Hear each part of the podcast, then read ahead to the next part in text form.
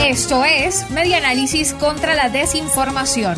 Compartimos noticias verdaderas y desmentimos las falsas.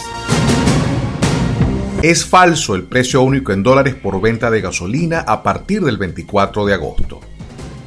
Los problemas en la distribución de combustible en Venezuela en los últimos días y la existencia de dos precios para la gasolina, uno subsidiado y otro en divisas, ha favorecido la difusión de rumores e informaciones que no siempre son ciertas.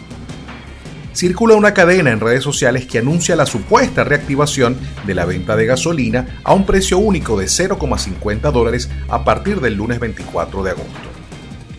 La cadena muestra una imagen en la que se explica la hipotética eliminación del subsidio que desde mayo pasado permite la adquisición preferencial a un costo de 5.000 bolívares el litro.